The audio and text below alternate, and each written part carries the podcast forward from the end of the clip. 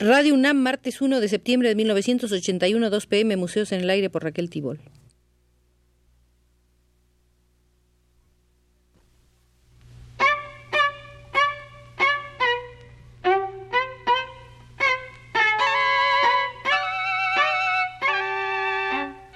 Museos en el Aire.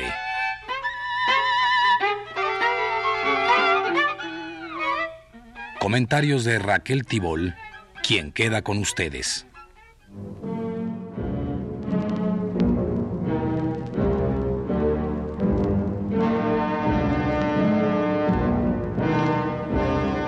¿El arte es un problema o los teóricos lo han convertido en un problema?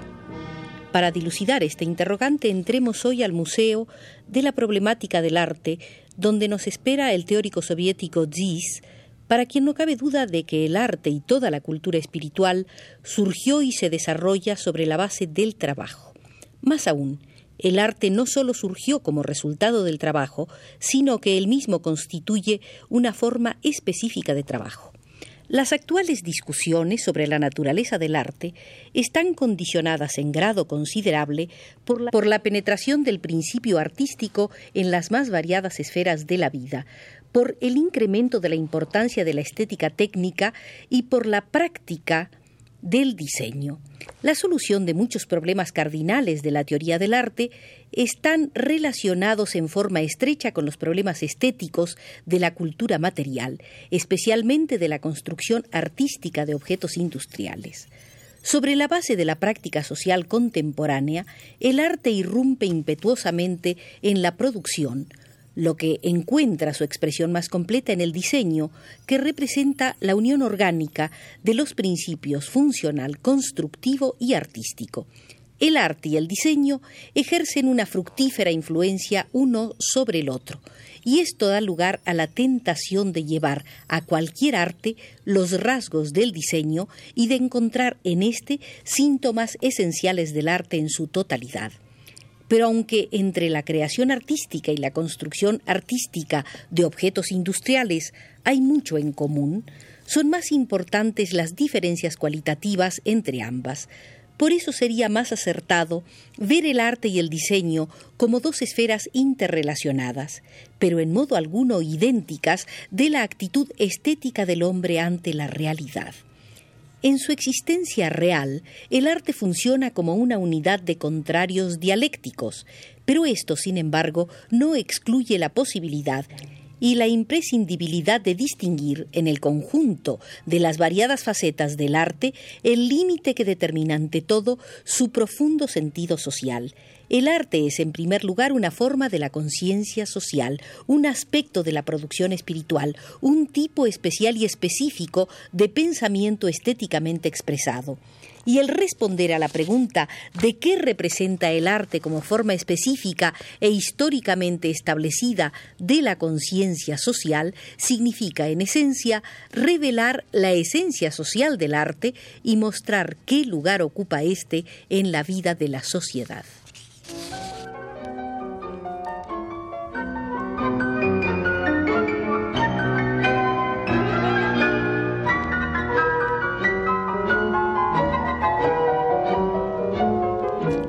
Revelar la esencia social del arte y su lugar en la vida del hombre y las leyes de su desarrollo, la estética marxista-leninista se basa en la concepción materialista de la historia y en primer lugar en aquellos postulados del materialismo histórico en que se fundamentan las relaciones recíprocas del ser social y la conciencia social.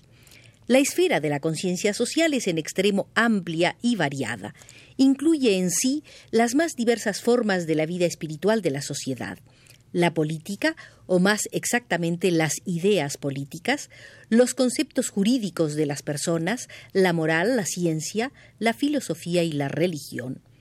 Por muy grandes que sean las diferencias entre estas formas de la conciencia social, a todas les son propias algunas características y peculiaridades comunes. El desarrollo de cada una de ellas está sujeto a la acción no sólo de las leyes específicas que le son inherentes, sino de algunas leyes comunes, características en igual medida para todas las manifestaciones de la vida espiritual. ¿Cuáles son esos rasgos más comunes inherentes a todas las formas de la conciencia social?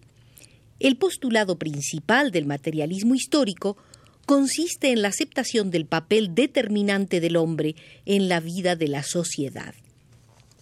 Todas las formas de la conciencia social son fruto y reflejo del ser social. Todas constituyen un reflejo del ser social hasta cuando la realidad se expresa en ellas en forma no verídica o auténtica, sino de manera falsa, adulterada e ilusoria. En la ideología alemana, Marx señalaba el hecho de que incluso las más nebulosas formaciones en la mente de los hombres, las ideas más fantásticas y alejadas de la vida real, son originadas a fin de cuentas por el ser social. A igual que aquellas manifestaciones de la cultura espiritual en las cuales la vida material de la sociedad se refleja de la manera más evidente. Así, al contrario de la ciencia, que da un cuadro profundo y fiel del mundo objetivo, la religión constituye su reflejo fantástico y tergiversado.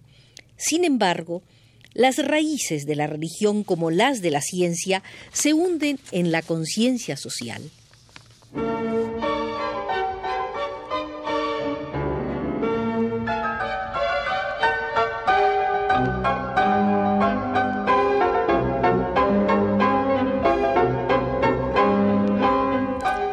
Un poquito más lejos. Una característica común de todas las formas de la conciencia social es su relativa independencia. A diferencia de las vulgarizaciones de todo tipo, el materialismo histórico no deduce en todas las circunstancias la conciencia social del ser social ni directa ni indirectamente.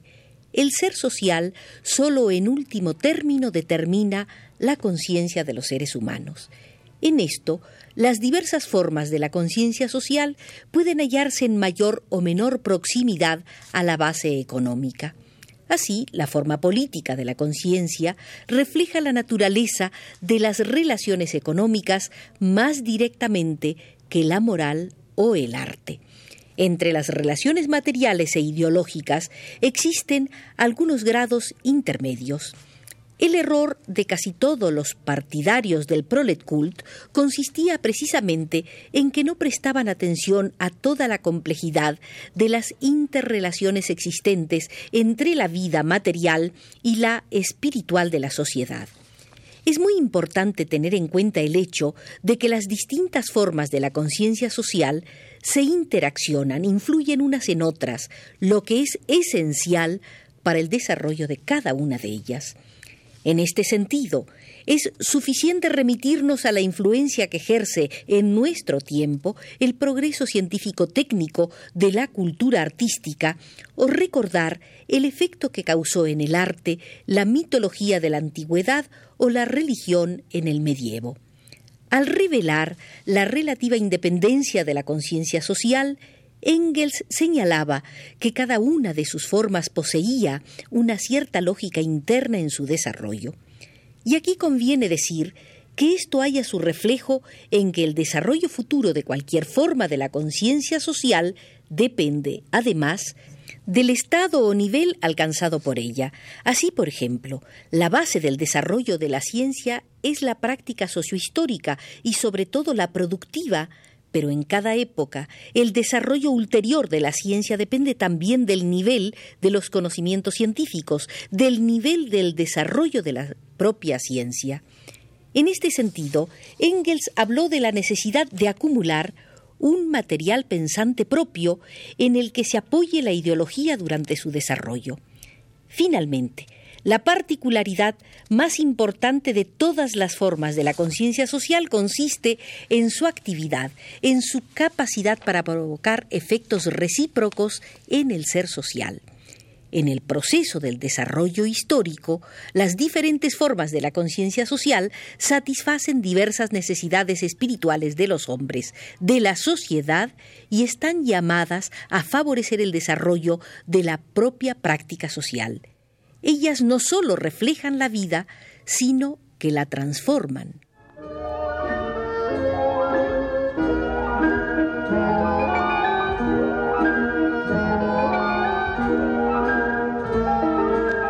El postulado fundamental de la estética marxista-leninista consiste en que el arte, analizado como forma de la conciencia social, constituye un claro ejemplo de la unidad de dos tendencias.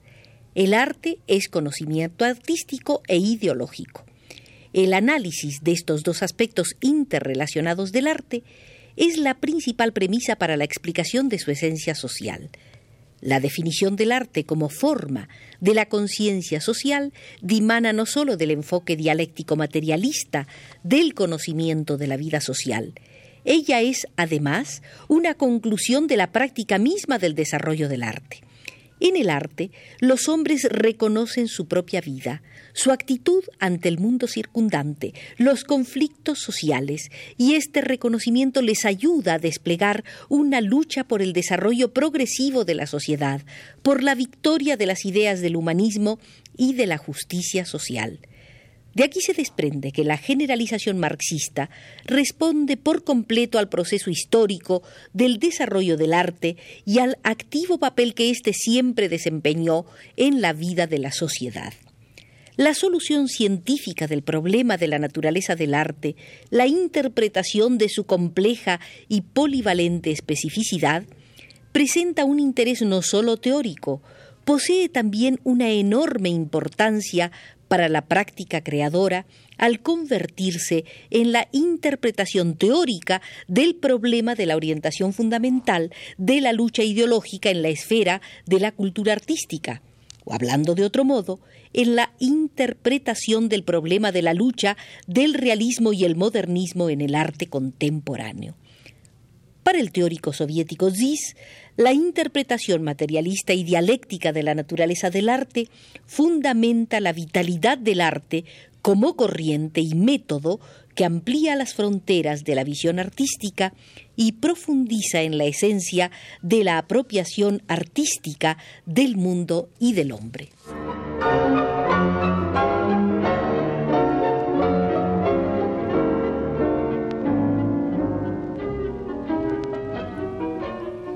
Análisis gnosiológico del arte como conocimiento supone un examen de sus vínculos y relaciones con el objeto del reflejo, con la realidad misma.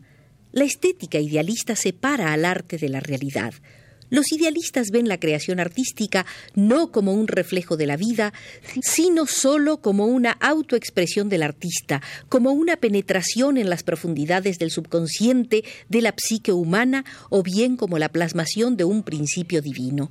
El arte debe, en opinión de los idealistas, no reflejar la vida, sino elevarse sobre ella.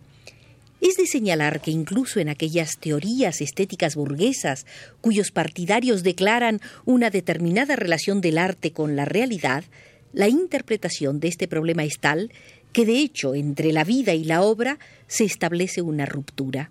Así, el neocantiano Casirer, en su libro Ensayos sobre el hombre, proclama como la principal tarea del arte la profunda penetración en la estructura de la realidad. El verdadero sentido de esta expresión se esclarece cuando se explica la concepción de Cassirer sobre la propia realidad. Al ver el arte como una forma simbólica de la cultura, Cassirer concibe un sentido de la creación artística en el que, como cualquier otra estructura simbólica, el arte no reproduce la realidad, sino que la crea, la elabora. La continuadora y discípula de Cassirer, Susan Langer, Ampliando el planteamiento, escribe, En el arte todo se crea, nada se copia nunca de la realidad. En verdad, la tarea fundamental en el estudio del arte, ella la ve no en establecer cómo los principios de la vida se reflejan en los principios del arte, sino en la explicación de las diferencias esenciales entre las imágenes del arte y la realidad. Por supuesto, las imágenes artísticas se diferencian cualitativamente de los hechos de la vida, pero Susan Langer entiende por diferencias esenciales la separación radical entre ellos.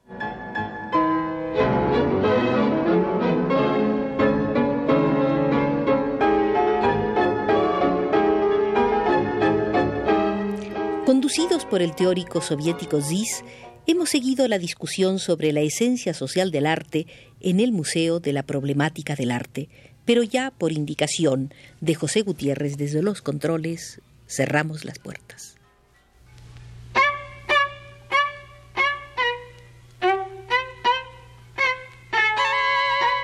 Museos en el aire.